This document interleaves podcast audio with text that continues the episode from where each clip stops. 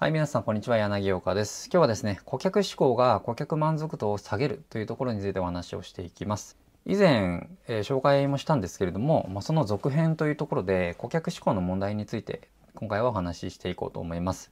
顧客志向、お客さんのことを考えるというところですね、の問題としては、お金、価値がですね、商品のサービスの価格が下がるというところなんですね。顧客志向っていうのは、まあ、突き詰めるとお客さんの要求に応えることということをですね、まあ以前話したんですけれども、その中でも無言の要求というのが危険なんですね。この無言の要求って何かというと、まあ、例えば通販で翌日着というサービスがよくあるんですね。まあ Amazon とかもあると思うんですけれども、これは買ったものをすぐに欲しいというお客さんの無言の要求を形にしたものなんですね。他にはですね、例えばですね、相見積もりとかですね、これは他の業者と価格を比べられて安くしてよというお客さんの無言の要求なんですね。これを飲まなければ購入の決断というのは、まあ、してくれないようなもんなんですよね。この無言の要求っていうのが、まあ、どんどんどんどんエスカレートしている状態が今の社会になるんですね。これがですね、競合との競争が厳しい状況になっているんですね。他にも買うところがたくさんあるんだからということで、お客さん側がですね、有利になっていって、まあ、もっともっとと、もっと安くしてというふうになるわけなんですよ。そしてその究極がいいものをより安くという風になっていくわけなんですね。正直いいものを安くというのは論理的にありえないんですよね。いいものを提供するのであればそれだけコストがかかるわけなんですからその安くするというのは無理なわけなんですよ。なんですけれどもお客さんはそれを求めてくるんですよね。よりいいものをより安くというところを求めてくるわけなんです。その結果ですね、利益をどんどんお客さんにですね、奪われていくというか、まあ、食べられていくというか、いうことになり、ビジネスがですね、なかなかうまくいかないということになっていくんですね。そしてもう一つ、お客様を第一に考えるという最大の問題点として、それはお客さんの満足度が下がるというところなんですよね。まあ、普通に考えれば、顧客志向、お客さんのことを考えれば満足度が上がると思われるかもしれないんですけれども、しかしそれは間違いなんですね。それはお話、前回お話もしたんですけれども、お客さんが欲しいものというのと、お客さんにとって必要なものは違うんですね。で、重要なのはここからなんですけれども、お客さんにとって重要なものではなく、欲しいものを売ると成果は出るのかっていうところなんですよ。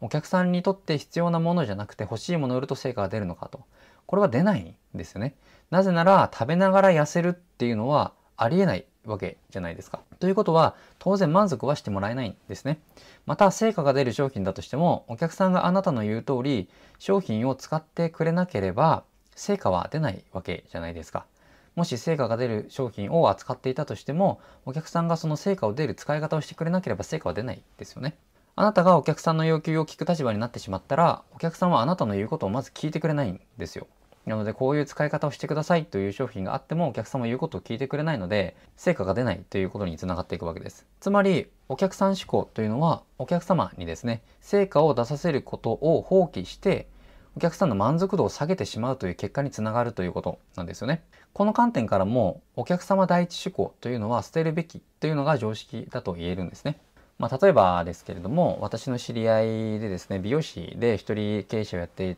たところがあるんですけれどもそこもですね最初へ独立をしてお客さんのためにとお客さんが気持ちよくなってもらうためにこうサービスとかいろいろ提供してこう自分らしさを捨ててサービスをどんどんどんどんお客さん第一でやっていたっていうところがあったんですけれども、まあ、そうするとですねなぜかなかなかお客さんがリピートしてくれなかったり、えー、全然事業がうまくいかなかったというのもありますししかもその自分じゃないキャラクターを作ったりしているのですごく疲れてなんか精神的にどんどん病んでいったっていうところがあるんですね。で、えー、ある時ですね、まあ、このままじゃ嫌だなと。なんかもうこうやってお客さんにずっと気遣ってやるの嫌だなと思って思い切って、まあ、自分らしさですね。まあ、自分に合わない客は来なくていいと。自分はこういうスタンスだからこういう自分が好きなお客さんだけ来てほしいというふうなですね考え方というかそういう運営にですね変えた結果、まあ、すごくですね繁盛して、まあ、その時の売り上げの2倍ぐらい近くまで上がったというね知り合いがいます。ですのでもう顧客お客さんは神様っていう話もあるんですけれどもあれはですね、えー、お客様自体が偉いとかそういう上下関係ではなくてあの言葉の真髄といいますか真実はですねお店のそのサービスとか良さとかを判断する第三者の声としてお客様の声は神様と言いますがそういう第三の声としては素晴らしいよという意味で使われているのであってお客様が偉いとかお客様は神様だというのはですねその上下関係とかそういった意味では使われてないっていうんですか本来はそういう意味ではないんですよね。それがですね、まあ、だんだんお客様は神様だろうとかその偉いんだみたいなそういうなんか風習といいますかなんかそんな感じにとらわれていってですね、まあ、それがずるずる来て、まあ、顧客志向といいますかお客さん第一というところになってきてしまっているわけなんですよね。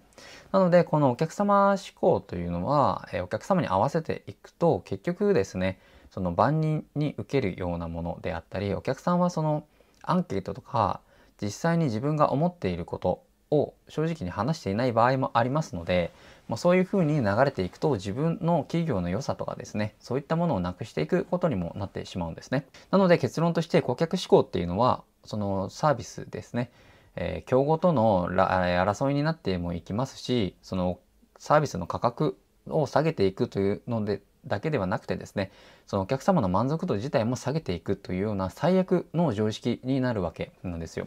ですのでそのあなたらしさといいますかサービスをですね他のライバルとかと、ま比べてそのリサーチとかも大事なんですけれども、ま、そこと似せていくのではなくてですねあなたらしさあなた独自の売りをどうやって伝えていくのかというところですね。そういうそうすることでその価格の競争であったりそういったですね消耗戦から抜け出すこともできますので、ぜひですね、あの顧客志向は一度捨ててもらって、あなたらしさをどうやって出すかというところを考えてみてください。はい、今回はこれで終わっていくんですけれども、このチャンネルではマーケティングに関することを発信しております。この動画がいいと思った方は高評価、チャンネル登録よろしくお願いいたします。それではまた次回の動画で会いましょう。お疲れ様でした。